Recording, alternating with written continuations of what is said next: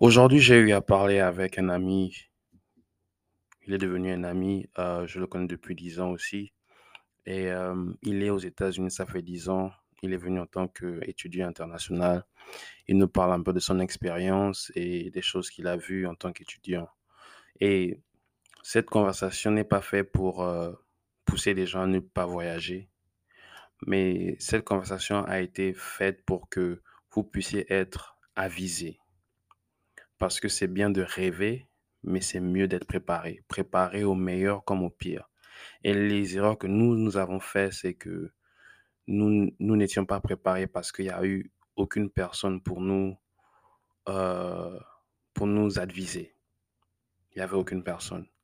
Et maintenant que la prochaine génération est pleine de rêves et pleine d'objectifs, c'est bien pour la génération qui l'a précédée de orienter cette génération qui vient et de donner des conseils nécessaires. Donc, dans cette conversation, euh, M. Philippe essaie d'être honnête et ouvert par rapport à son expérience. Bonne écoute. Bonjour, Monsieur Philippe, Lauriana. Bonjour, monsieur Adi Chaima. Comment tu vas? Ça va bien, ça va bien. Est-ce que tu peux te présenter? Euh, je m'appelle euh, Philippe Junior Loriana. Oui, Je suis gabonais. Gabonais. Il y a beaucoup de Gabonais, hein? Aux, États-Unis, mine de rien. 241 représente. Ok, ok. Et ça fait combien de temps que tu es aux États-Unis? Ça fait 10 ans. Disons, Et en 2012, 2022, yeah, 10 ans. 10 ans. Et parle-nous un peu de ton background quand tu étais à Libreville. Qu'est-ce que tu faisais? Quelles études? Et qu'est-ce qui t'a poussé à venir euh, tenter l'aventure ici aux, aux États-Unis? Bon, je suivais ma scolarité quand j'étais au Gabon. Après que j'ai obtenu euh, mon bac, euh, j'étais à Ocus, euh, l'Université des sciences de la santé à Libreville. Mhm. J'ai passé un an là-bas. Et c'est mon père qui a, qui a décidé que je puisse, euh, qui voulait que je puisse continuer mes études ici aux États-Unis.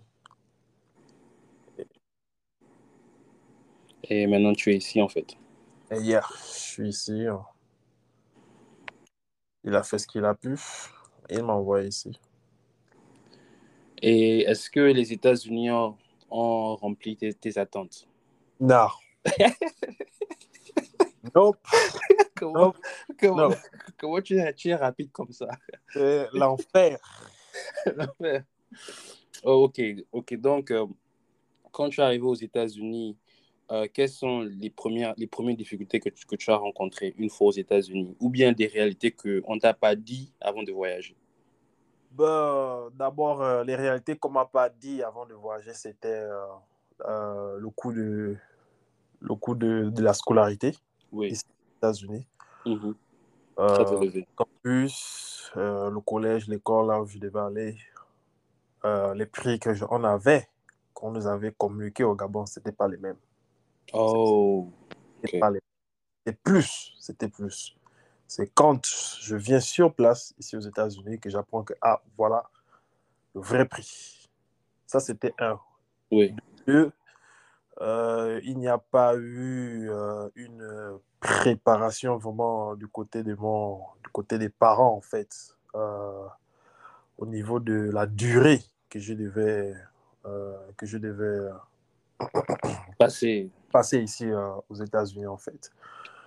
Donc, euh, Donc, tu parles de préparation économique, c'est-à-dire qu'ils n'ont pas eu à budgétiser combien ça devait coûter chaque, chaque semestre, chaque année et tout ça. Effectivement, il n'y a pas eu euh, cette préparation-là du côté de, de papa.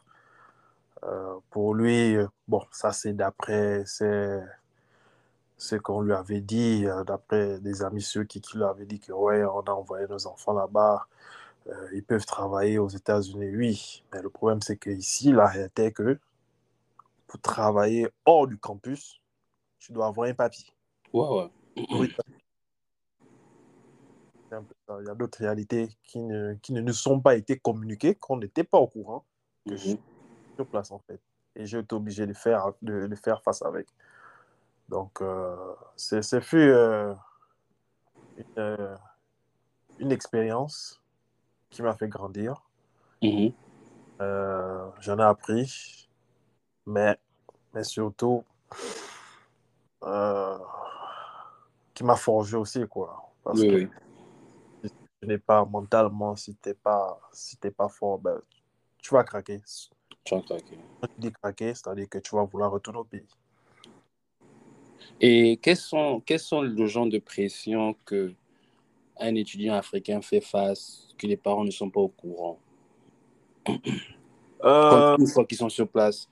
Si, si, si tu peux détailler l'argent, par exemple, comment ça, comment ça se fait, le loyer, la voiture et tout ça.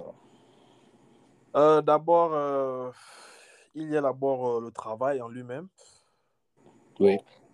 Quand je parle du travail, que ce soit bon, à l'école, ce n'est pas vraiment ça. Le travail à l'école te permet juste de pouvoir peut-être t'acheter, euh, je peux dire quoi, juste euh, la facture de ton téléphone. Wow. Il y a même un petit truc à manger peut-être pour un ou deux jours. Donc, euh, hors du campus, c'est une autre réalité. Ouais, ouais, ouais, ouais. La réalité est que euh, le patron à qui tu es en face de toi, il va t'utiliser comme il veut. Et c'est ta vraie situation. Ok. Règle, c'est bon. Si tu n'es pas en règle, il va t'utiliser. Euh, c'est cette réalité-là que les parents ne sont pas, ne sont pas au courant, en fait. Et maintenant, donc, euh, les gens qui disent que oui, euh, une fois que tu arrives aux États-Unis, tu peux travailler et te faire de l'argent, en fait, ces personnes mentent, en fait, ou bien? Tout à fait, tout à fait, tout à fait, parce que il y a travailler de manière légale, se faire de l'argent de manière légale, et il y a travailler de manière illégale. Donc, euh, quand je dis de manière légale, c'est-à-dire que tu as l'autorisation, le droit, effectivement, de travailler sur le sol américain. Oui. C'est ça, en fait. Euh, si déjà tu remplis ces conditions, tu es bon. Tu es bon. Tu, tu peux te faire euh, ton argent. Maintenant, si tu as maintenant une connaissance assez large pour pouvoir maintenant élargir maintenant euh, ton, ton, ton business ou bien élargir ton, tes, ressources financières, ben yeah, vas-y. Mais lorsque tu n'as pas, tu n'es pas en règle, c'est compliqué. C'est compliqué. C'est ça la réalité en fait euh, des États-Unis ici en fait. En fait, quand tu parles de ça, tu dis par exemple que si euh, voilà, tu es étudiant, tu veux te faire de l'argent, tu arrives aux États-Unis, tes parents ont arrêté de t'envoyer de l'argent. Comment tu fais face à, ces situations-là pour un étudiant lambda? S'il arrive et à un moment donné, les parents payé euh, la scolarité pour le premier trimestre et les parents lui disent débrouille-toi. Qu'est-ce qui se passe avec cette, euh, cet, étudiant-là en fait? Well, à partir de ce moment, ça dépend de la mentalité de l'étudiant. Si c'est quelqu'un qui veut rester ici et pouvoir euh, affronter euh, ces difficultés ou alors euh, ranger les armes et puis retourner au, au pays. On paye. De façon que j'ai avec certains de, de mes amis ou de certains étudiants que j'ai rencontrés ici. Ce qui n'a pas été le cas pour moi quand je me rappelle la première année, c'était c'était une très bonne année. Ma première année quand je suis arrivé. Euh, chaque, an- euh, chaque mois, papa m'envoyait de l'argent. C'était le début de ma deuxième année aux États-Unis que les choses ont commencé à, Basculer. à basculer en fait. Euh, donc j'ai été obligé donc de trouver euh, un travail pour pouvoir subvenir à mes besoins, c'est-à-dire la maison, là où je restais avec euh, mes amis, et pour pouvoir payer mes études, l'école là où j'étais, là où j'avais transféré. Donc, euh, et pour pouvoir aussi manger. Donc, euh, c'est un peu ça. Mais est-ce que tu t'en sortais quand tu payais avec les petits boulots que tu faisais à gauche à droite? Est-ce que tu t'en sortais avec les, euh, les études, euh, le loyer, est-ce que tu avais quelque chose qui te restait ou bien c'était toujours un constant stress pour savoir qu'est-ce que tu devais payer? C'était toujours une constance euh, stress hier. J'étais toujours en stress. Et voilà pourquoi, franchement. Après 10 ans de cela, je suis vacciné maintenant contre le stress, mais, mais ouais, euh, c'est stressant. Euh, et franchement, c'est pas quelque chose que j'aimerais qu'un autre étudiant puisse vivre, c'est-à-dire euh, aller à l'école et en même temps, après, aller au travail. C'est c'est pas facile, en fait. Et combien, et, combien d'heures comme ça que tu travailles? euh, entre, à cette époque, je travaillais entre 4 heures et 5 heures. Enfin, 4 heures et 5 heures de, tra- de, de travail. Et ça, ça a augmenté après au fil du temps. Je travaillais parfois pendant 10 heures, 11 heures, 8 heures, 9 heures. Euh, et en top of that, au-dessus de ça, il fallait encore que je parte encore à l'école. Donc, euh, du coup, euh, mes moyennes, parfois, ça montait, ça descendait parce que dans ce genre d'école, tu sais, tu dois maintenir euh, Une, un certain- une certaine moyenne.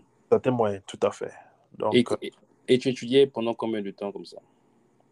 euh, Après le boulot, tu avais combien de temps pour étudier? waouh, après le boulot, franchement, c'était la mort. C'était franchement, c'était la mort. Je somnolais, ce que je faisais parfois, j'essayais de dormir un peu, je me réveillais, et quand je me réveillais, parfois je me rendormais encore, je me réveillais le matin. C'était compliqué. Franchement, quand j'y réponds, je me demande comment j'ai pu survivre. quoi. Je me demande, je me demande comment j'ai pu survivre. Mais c'était compliqué. Je faisais les tours, tout était en retard. Les exercices de maison qu'on nous donnait à faire, je faisais ça toujours en retard parce que je partais toujours au travail. Quand je sortais de l'école, c'était le boulot. Wow. Yeah. Donc, c'était comme ça de janvier à décembre. De janvier en décembre, pendant qu'il pleuve ou qu'il neige, c'était ça mon emploi du temps. Donc, on va à l'école à 7 heures du matin. J'ai cours jusqu'à peut-être euh, midi 13 heures. Euh, j'ai peut-être une heure ou deux heures de repos. Je m'en vais à la maison. Et vers 15 heures, j'attendais, je prenais mon bus. Et quand je rentrais à la maison, vers les 21h, 22h, je suis fatigué. Alors, il fallait maintenant étudier, mieux faire les exercices de maison. Si j'ai la force, je faisais. Si je n'avais pas la force, je dormais un peu pendant deux heures ou trois heures. Je me réveillais vers une heure, deux heures. J'essayais de faire. Après, je redormais encore. Je me réveillais encore à 7 heures. Ainsi Même chose. de suite, ainsi de suite. Et voilà pourquoi, franchement, pendant l'année scolaire, je perdais toujours du poids. J'étais toujours mince. Tu, tu peux pas. Tu, tu, tu peux pas grossir quand tu as ce, ce, tu travailles à ce rythme, à ce rythme en fait. Tu peux pas.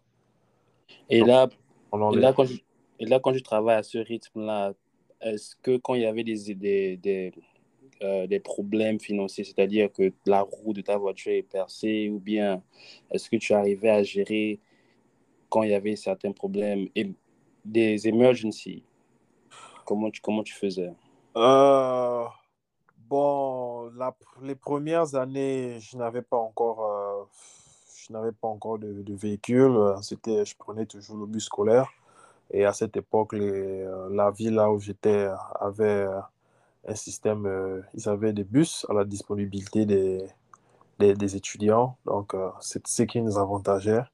Mais lorsque, quand j'ai pu avoir euh, acheté mon véhicule,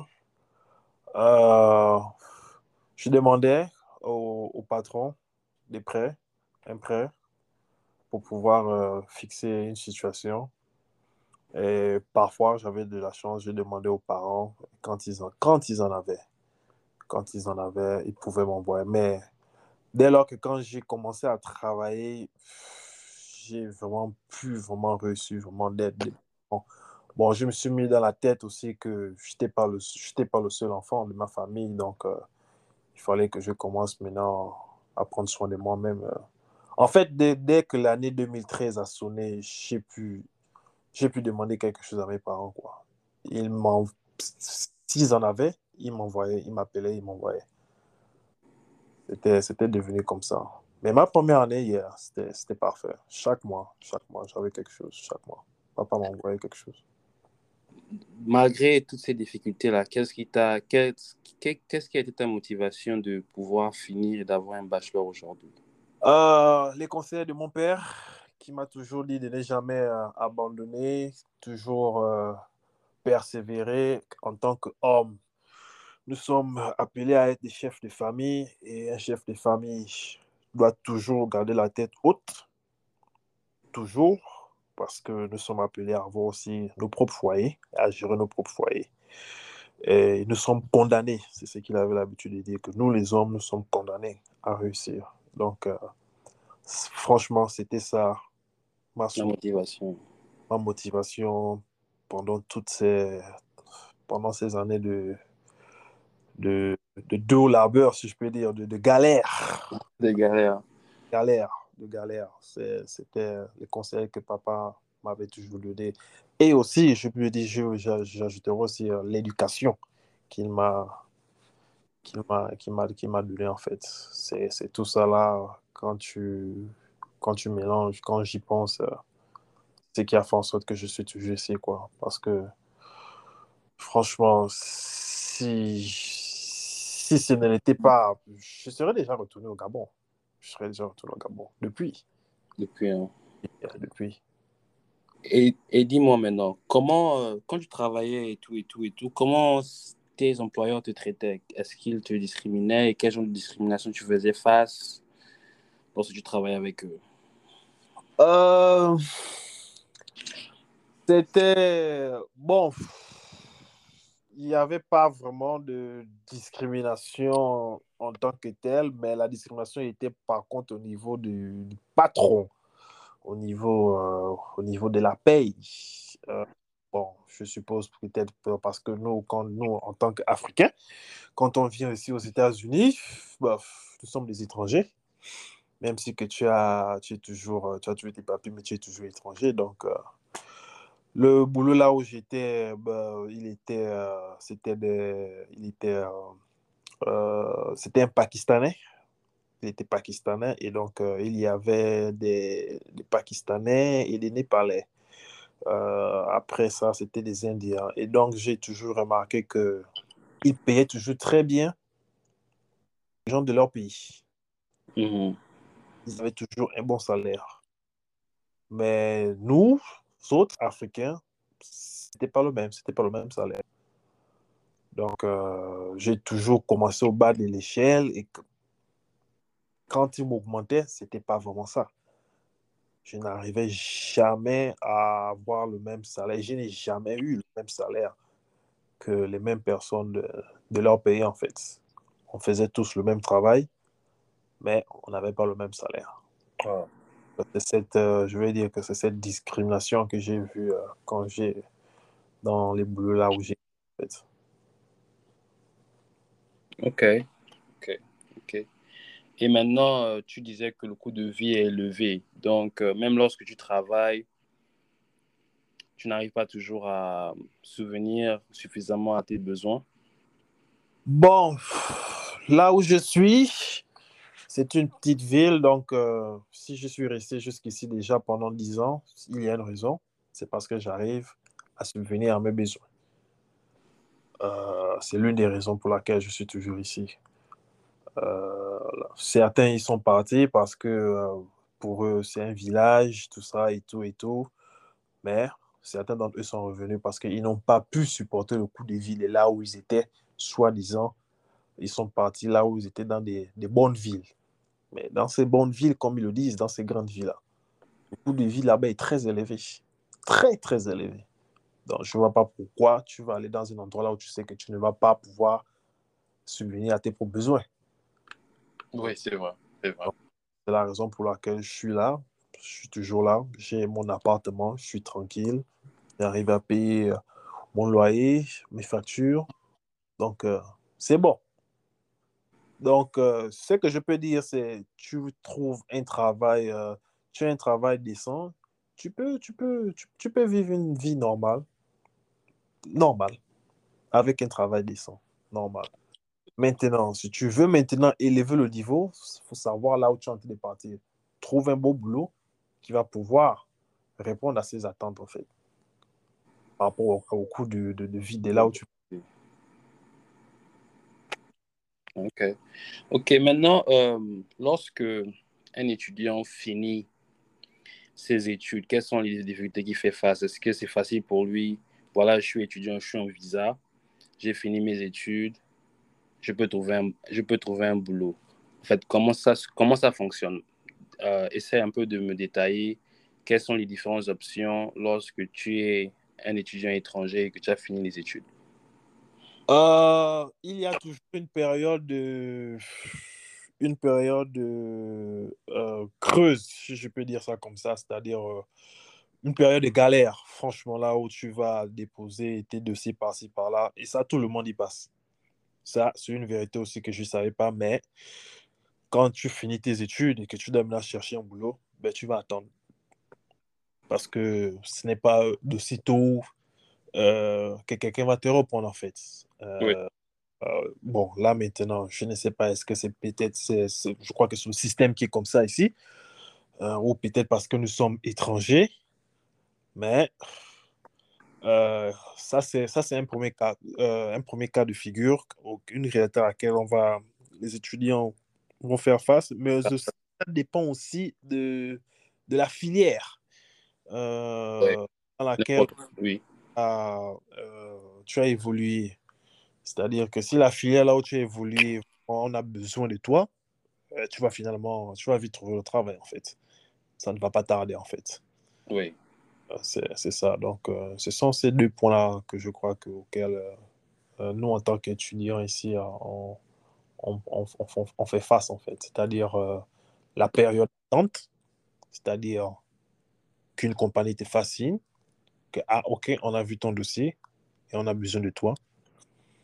Et aussi, la filière à laquelle tu as évolué, si la demande est assez élevée, ben, tu auras vite ton boulot.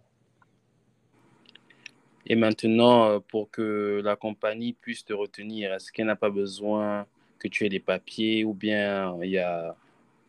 Comment ça se passe? Parce que quand tu finis tes études, tu es toujours en visa, non? Tout à fait. Tout Et à fait. comment, et comment maintenant tu fais pour euh, euh, garder un boulot avec un visa? Est-ce que tu es obligé d'avoir des papiers? Comment ça se passe? Il y en a plusieurs, euh, plusieurs moyens. Euh, tu peux demander au boulot qui peuvent, qui, tu peux demander au boulot là où tu, là où tu es ou là où tu es appliqué. Si jamais il, il, il t'embauche, de pouvoir de sponsoriser? Sponsoriser, tout à fait. Et eux, ils vont lancer l'application en fait pour toi.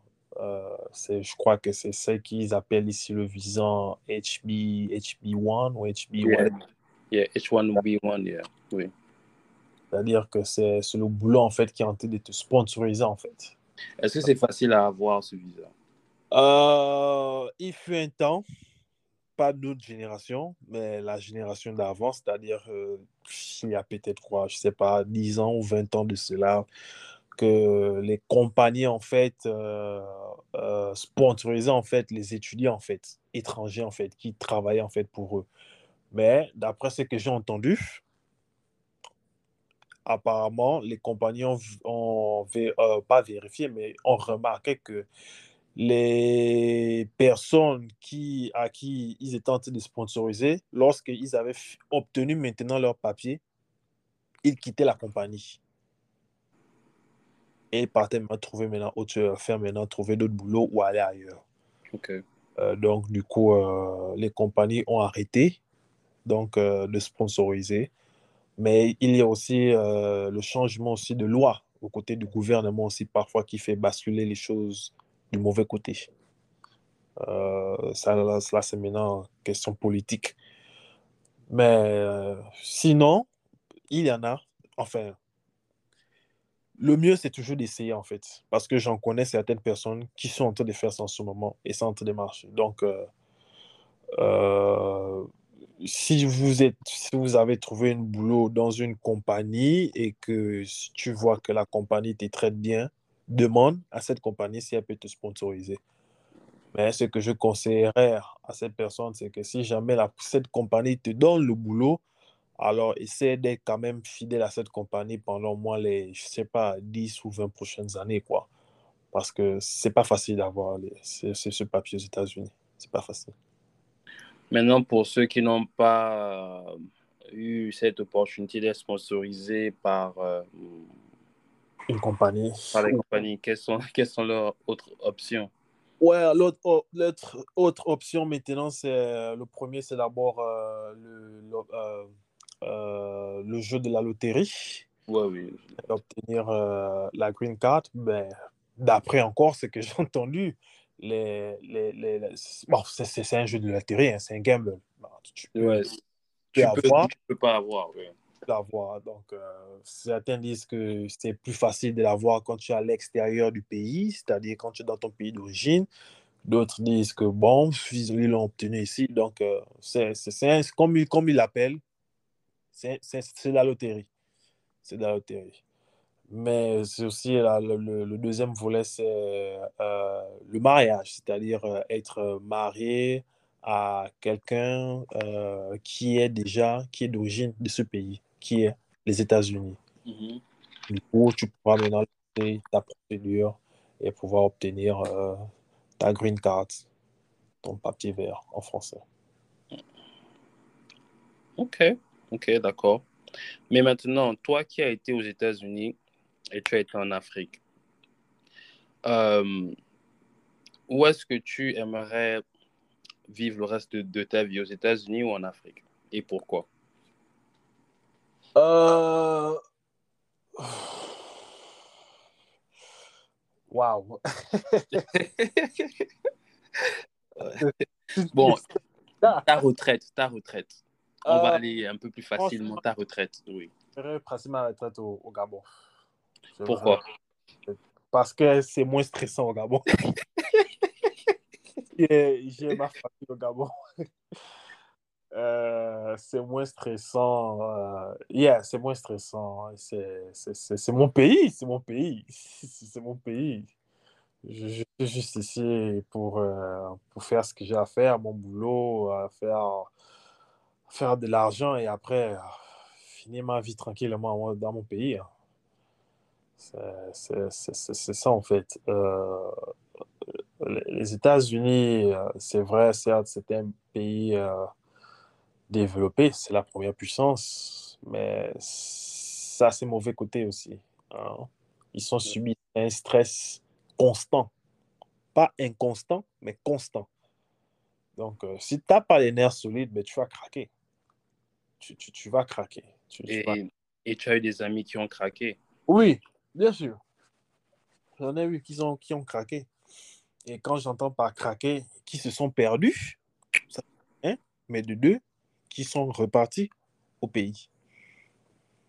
Hmm.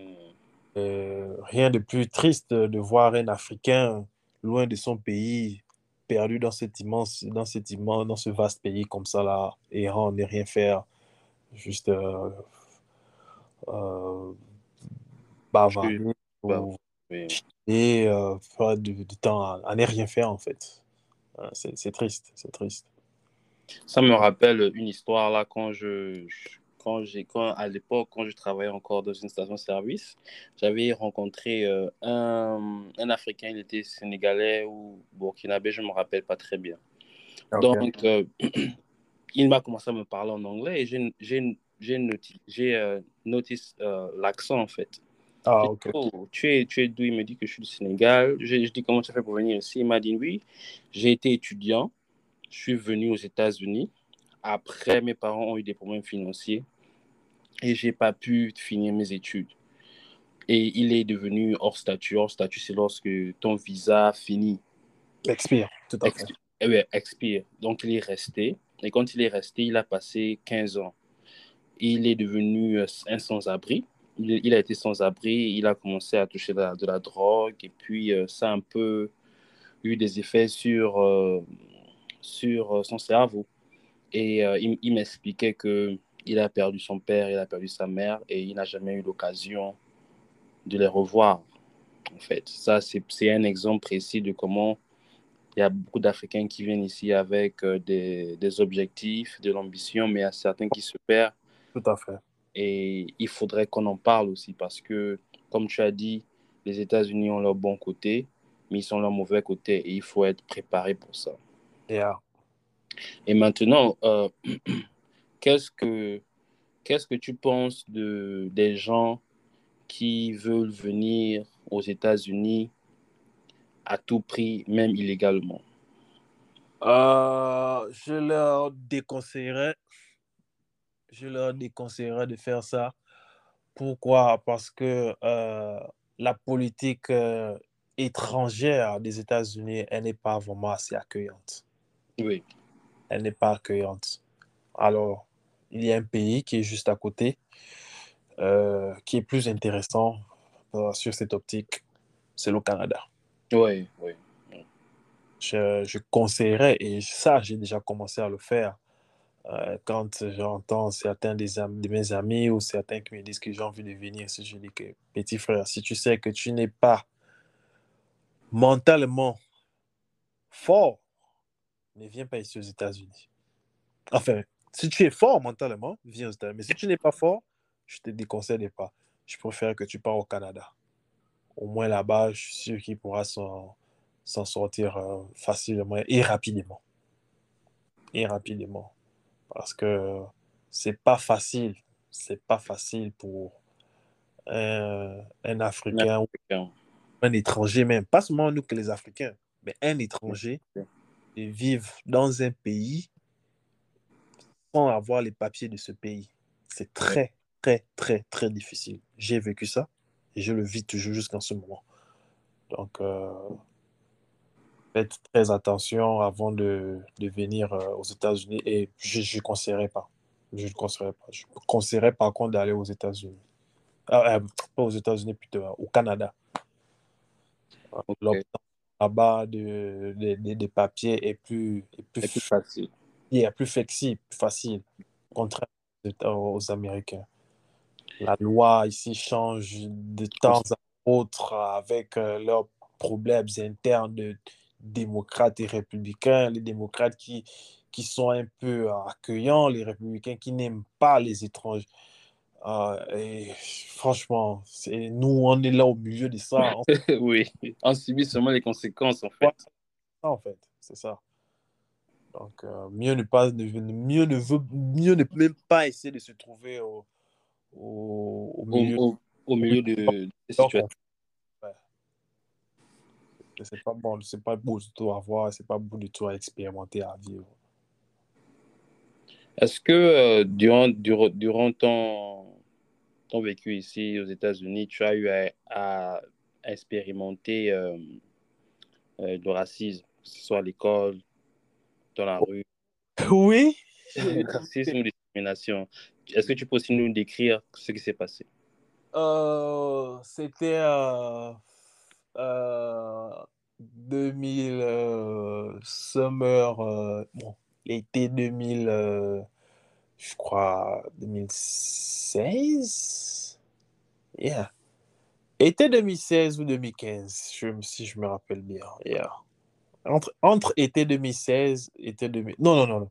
Parce que j'étais encore, euh, j'étais encore là. Yeah. Été 2016, été 2017. Entre l'été 2017. C'est le- Donc, euh, c'était l'anniversaire d'une amie. Euh, on s'est déplacé, nous nous sommes déplacés. Moi et mes amis, on s'est déplacés de là, là où j'étais. Nous sommes allés à Dallas. Comme je suis, je vis à une heure de Dallas. Et eux, les, la, la- en question, elle, elle vivait à Houston. Donc, ils se sont déplacés de Houston et ils sont venus à Dallas. Et je crois que eux, ils ont roulé, ils ont roulé euh, 4 à 5 heures de route. Donc, quand on s'est retrouvé à Dallas, on était dans chez, chez notre ami, dans l'appartement de notre ami, et on a dit que bon, on devait aller au, au club le soir. Donc, nous sommes partis acheter de la boisson. Nous sommes partis dans un, dans un liqueur. Dans un, je devais dire un bistrot. dans un liqueur. Dans, dans, dans un, dans un magasin de dans un magasin euh, là où on vend de l'alcool. Tout à Oui. fait. Et donc, on était à deux garçons et trois filles.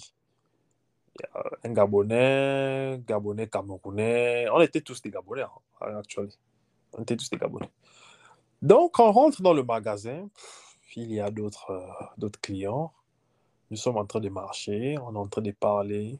Les filles ont leur, leur sac, nous on en a rien. On se promène, on se promène, on est en train de regarder les bouteilles. Les clients aussi sont, d'autres clients sont là, ils sont en train de faire leur, leur ronde. Et quand on arrive donc au niveau de la caisse, on est dans la queue. On est en train de faire la queue. On aperçoit euh, quatre policiers qui se dirigent vers nous. Du coup, euh, les quatre policiers viennent et il y a un qui parle, qui nous demande que, ah, est-ce que bonjour, bonjour, bonsoir, bonsoir, comme il se faisait nuit, est-ce que c'est possible qu'on puisse vérifier vos sacs il faisait, il faisait allusion aux sacs des filles. Oui. Euh, Il y a une qui a demandé euh, pourquoi vous voulez fouiller en fait et regarder nos sacs? Oh, on veut juste regarder si vous n'avez pas pris quelque chose. Et là, la go demande, mais pourquoi vous voulez seulement regarder nos sacs à Nos nous? sacs, et oui. pourquoi vous ne voulez pas regarder le sac des autres clients qui est aussi là, aussi là, en ce moment dans le, le magasin? Oh non, on nous a appelés, on nous a fait signe que non, vous avez pris des choses, donc on est seulement juste de regarder seulement votre sac. Ah, c'est là qu'elle a commencé à, une, elle a commencé à craquer, elle a commencé à dire que non, mais ça c'est du raciste. Vous venez demande, vous venez fouiller nos sacs, c'est parce que nous sommes des noirs et les autres clients qui sont tous là, ce sont des blancs, tout ça là. Elle a aussi le temps, le policier ici, là, quand même, qui dit que désolé, madame, mais c'est le manager, tout ça là, qui nous a appelés et tout et tout. Ah, ils ont pris les sacs des go, les go ont donné leurs sacs, ils ont regardé à l'intérieur. Bon, moi, dans ce genre de situation, moi, je garde toujours mon sang-froid. J'avais mon portefeuille. J'ai essayé aux gens, j'ai demandé au policier, bon, est-ce que vous voulez aussi fouiller mon portefeuille? Le policier a assuré, il a dit non, je ne peux pas regarder mon portefeuille. Mais on a déjà regardé le sac, euh, le sac des filles. Oui. Après, les policiers ont bougé. La go, il y avait une qui était vraiment en boule. Et c'est vrai, c'était vraiment, franchement, c'était du, du raciste parce qu'on était les seuls noirs dans le magasin. Oh, ok. On était les seuls noirs. Et donc, du coup, ils voient des noirs comme ça se balader. Ils se sont dit- ils se sont dit que, ah, ceux-là, ils sont là peut-être pour voler quelque chose des bouteilles. Donc, quand on finit maintenant, on s'en va maintenant au niveau de la caisse. On doit maintenant, à part ici aux États-Unis, quand tu as envie d'acheter de l'alcool, tu dois avoir 21 ans ou plus. 21 ans ou 21 ans ou plus. Oui. Ils nous demandent donc nos, euh, nos cartes, euh, notre De, de votre euh, identité, carte d'identité. carte d'identité, appelée ici ID. Euh, on, on montre nos cartes d'identité. Mon ami, l'autre garçon, lui, il n'avait pas sa carte d'identité, mais il avait son passeport, qui était papier international. Oui. Donc, il me donne son passeport au, au caissier pour qu'il puisse voir son âge. Le caissier dit que, ah, moi, je ne peux pas te, euh, je peux pas vous servir, euh, vous vendre de l'alcool parce que lui, votre ami, il a euh, le passeport. Il doit avoir la carte d'identité de l'État du Texas, là où nous sommes. On, est- on dit, comment ça, c'est quoi ça? C'est comme ça que la go qui, qui avait déjà pété les câbles contre euh, les policiers, elle pète encore les câbles, elle dit que bon là, cette fois-ci c'est trop. Nous on ne part pas. On veut acheter de l'alcool dans ce magasin. Vous allez appeler votre manager Manager. aujourd'hui. Ils ont appelé euh, quelqu'un, c'était pas le manager qui est venu, c'est une femme, euh, une femme noire qui est venue. Je suppose que c'était une autre caissière. Elle a demandé qu'est-ce qui se passe ici? Et le gars explique que non, en fait, ils veulent acheter de l'alcool. Les quatre autres, ils ont leur euh, carte d'identité de l'État du Texas, mais lui, il a le passeport. La go, la black, la caissière noire, elle a demandé, OK, est-ce que je peux voir tout, est-ce que je peux voir vos cartes d'identité? Elle a regardé nos cartes d'identité, elle a regardé le passeport de mon ami, elle a vu que les âges, on avait l'âge d'acheter de l'alcool. Elle a dit, OK, ils sont en règle, serre de l'alcool, euh, vends-leur de l'alcool. C'est elle a vendu l'alcool, mais les filles ne faisaient qu'insulter le caissier là parce que c'était un blanc français. Quand il n'en est rien, ils tentent l'insulter, imbécile, chien, tout ça là et tout. C'était. C'était vraiment. C'était Non, mais en, même temps, c'était triste, en fait. Oui. Est-ce qu'il y, a eu d'autres incidents que tu as vécu personnellement ou bien quand j'étais à l'école? Euh, À l'école, non. Je n'ai pas vraiment vécu d'incidents, mais à mon boulot, euh, oui. À mon boulot, oui. Il y a eu ces, ces de, de, de, de, de situations que, du racisme que j'ai vécu. Mm-hmm le client qui te parle mal, bizarrement, parce qu'il voit qu'il est en face de, en face de lui un étranger, un noir, un africain. Euh, tu ne peux vraiment rien faire parce que si tu essaies de dire quelque chose, c'est toi qui vas te retrouver en prison, ou bien tu peux te faire virer. Euh, c'est un, un peu ce genre de problème, de situation que j'ai rencontré en fait. Et qu'est-ce que tu dis euh, des jeunes Africains qui se disent que l'Amérique, c'est le paradis, une fois qu'ils seront ici, tout ira bien dans leur vie? Non Non Non ça, je disais aussi cette même chose, j'ai pensé aussi comme ça quand j'étais au Gabon, en fait. Oui.